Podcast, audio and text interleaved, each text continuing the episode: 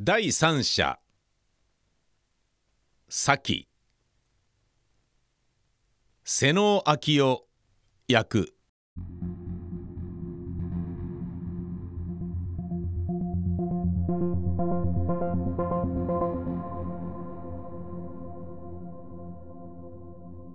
東部カルパチア山地の森の中である。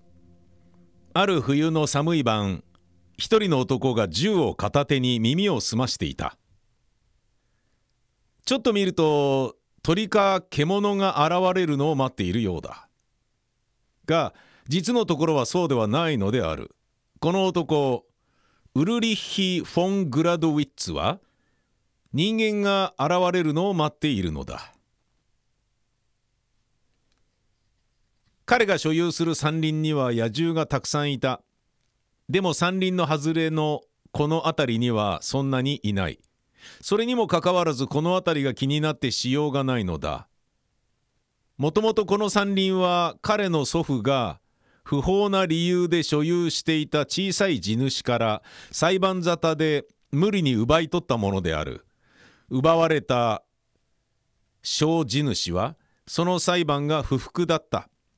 それ以来長い間両方の地主の争いが続いてグラドウィッツが課長になる頃には両家の個人的憎悪にまで発展していた。つまりこの両家は3代にわたって敵のごとく争っているのだ。グラドウィッツが世界中で一番憎たらしいと思うのは自分の土地に侵入して野獣を取るこのズネームという小地主だった。グラドウィッツとズネームは子供の時からお互いに相手の血に飢えていた。両方が相手の不幸を心から願っていた。だからこの風の寒い冬の晩、グラドウィッツは数名の部下に森を歩かせ、もし泥棒が侵入したら捕まえるよう命令したのである。いつもは茂みに隠れてめったに姿を見せぬメスジカがその晩に限って森のあちこちを走った。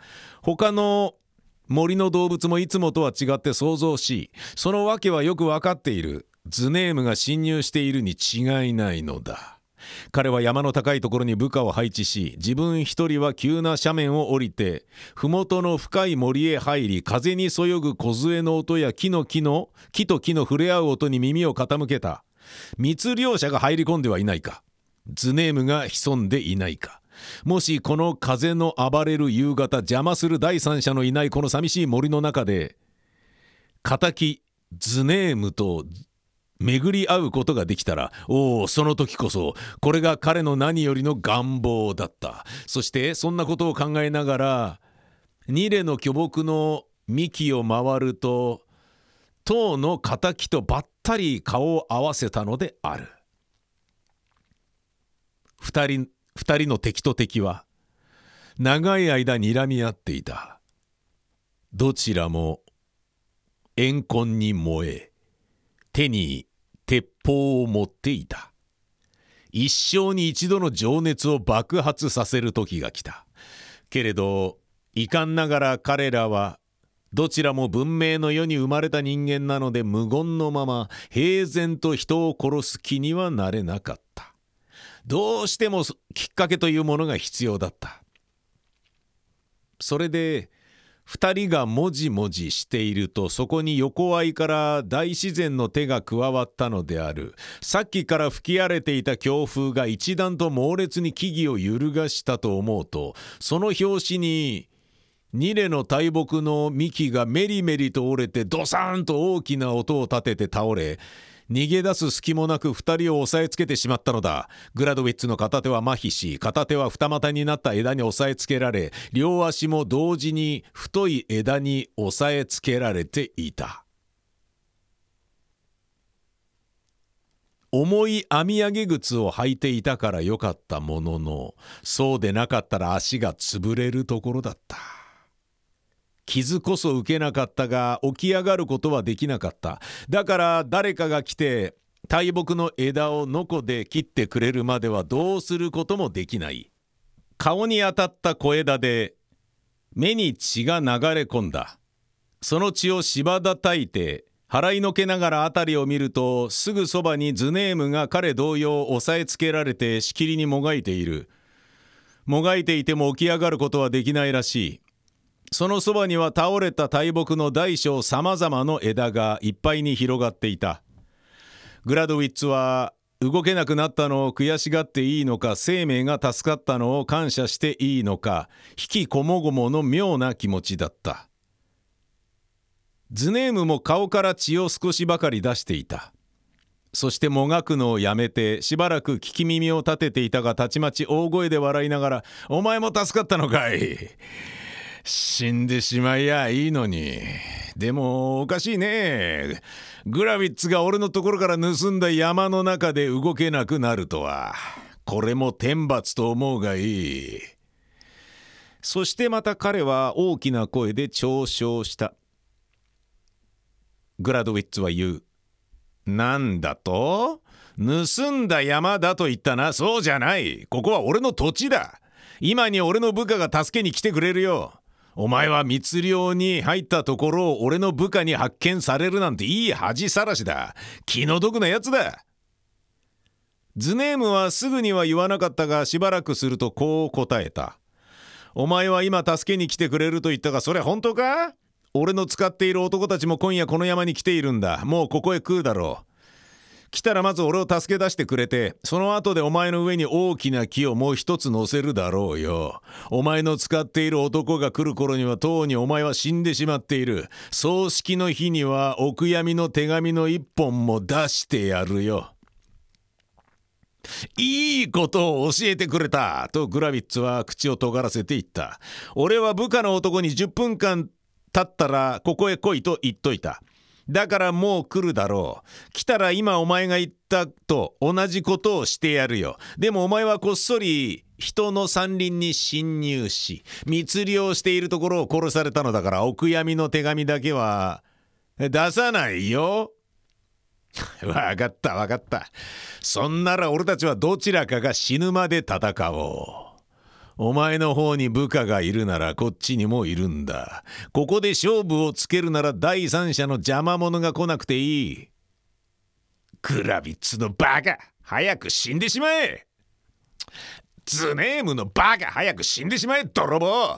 人の山林の中に入って漁をするこの泥棒。二人ともすぐ部下が来て助けてくれると思っていた。助かるのは自分の方が早い。と思っていた。だからあらゆる毒々しい言葉で罵り合った。だがしばらくすると2人とももがいて無駄なことが分かったのであまり動かなくなりグラドウィッツは比較的自由な片手をやっと上着のポケットに差し入れて酒の瓶を出した。瓶を出すことは出しても線を抜いて飲むのが一仕事だった。でもぐっと一飲みした時の気分は格別だった。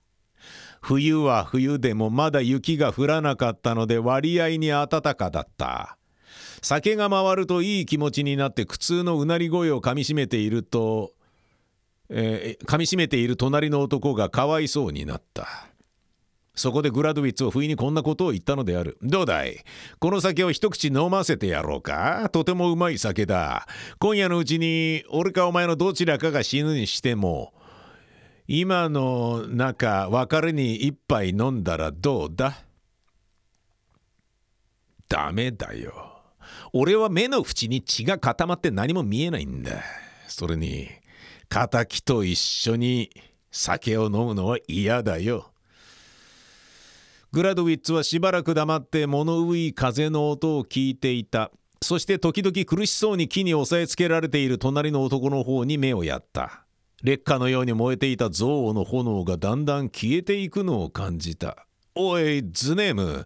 お前の部下が先に来たら、どうにでも勝手にするがいい。しかし、俺は考えを変えた。俺の部下が先に来たら、まずお客様としてお前から先に助けさせて、俺は後で助けてもらうつもりだ。二人は、この土地のことで悪魔のように争ってきた。風に吹かれるこの山の木が曲がりくねって成長すると同じだった。しかし今夜ここに寝ていて考えてみると実に馬鹿らしいことだ。世の中には土地のことで喧嘩をするよりもっと面白いことがたくさんある。どうだね？これからは喧嘩をやめて仲良くしようじゃないか。ズネームは返事をしなかった。死んだのではなかろうかとグラドウィッツは思った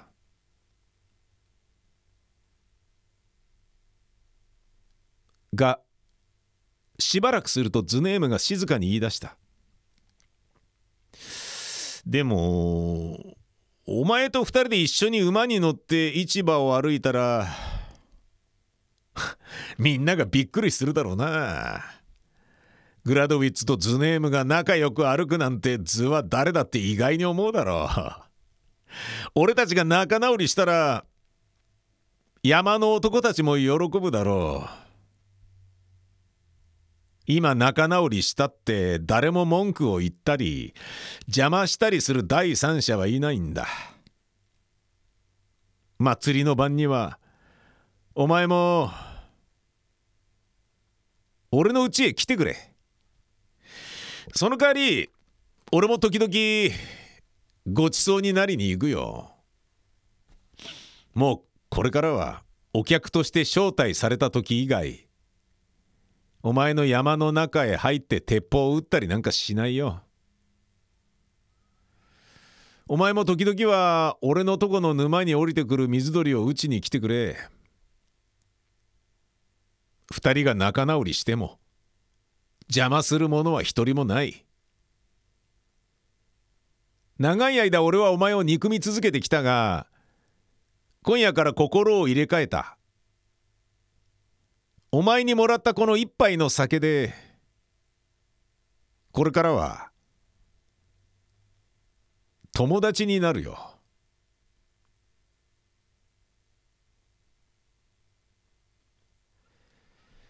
しばらく黙ったまま2人はこの劇的な仲直りが及ぼすべき世間の変化を考えていた。そしてヒューヒュー強い風が吹いて大木の幹や梢をうならせるこの寒い暗い森の中で早くどちらかの部下が来てくれればいいと心に念じていた。もうこうなってはどちらの部下が来ても両方が助かるのである。でもやはり早く来るのが自分の部下であることを望んだ。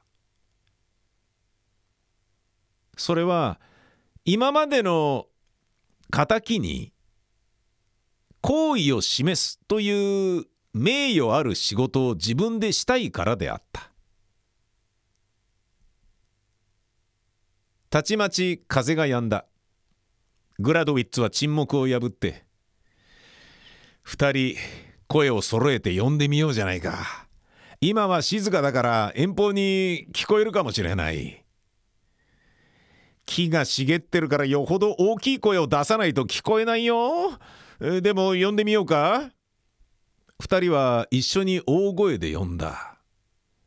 しばらくするとグラドウィッツがまたもう一度呼んでみよう。また呼んだ。呼んだ後で耳を澄まして返事を待った。なんだか向こうの方で返事のようなものが聞こえたよとグラドウィッツが言った。風の音だろう。俺には何も聞こえなかった。グラドウィッツは耳を傾けていたが急に嬉しげな声になって森の向こうから走ってくるのが見える。俺が降りたと同じ坂道を降りてくる。また2人が声を合わせてありったけの力で叫んだ。今の声が聞こえたらしい。立ち止まって考えている。ほら見つけた。こっちへ向けてどんどん走ってくる。グラドウィッツが言った。何人いるかね？ズネームが聞いた。えまだよくわからん、9人か10人らしい。そんならお前の部下だろう。俺の方は7人しかいないのだから。一生懸命に走っている元気のいいやつだ。グラドウィッツは満足らしい声だった。確かにお前の方の男かね？とズネームが聞いた。そして返事がないのでまた、お前の方の男か？と聞いた。いやと答えてグラドウィッツは恐怖に戦慄しながらバカのようにゲラゲラ笑い出した。じゃあ誰だい？とズネームは目をしょぼしょぼさせながら不安げに聞いたうん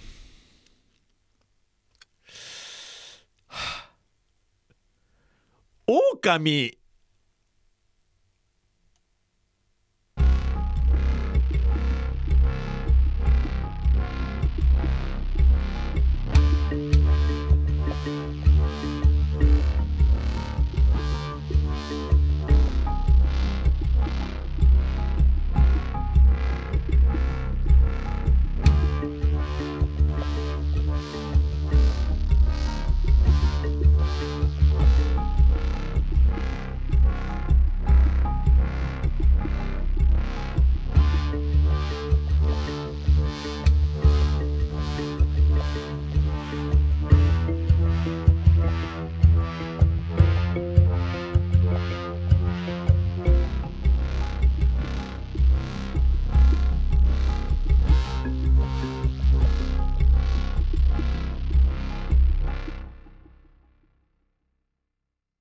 定本山岳文学選集9ザイルの3人法文堂。昭和34年6月30日発行。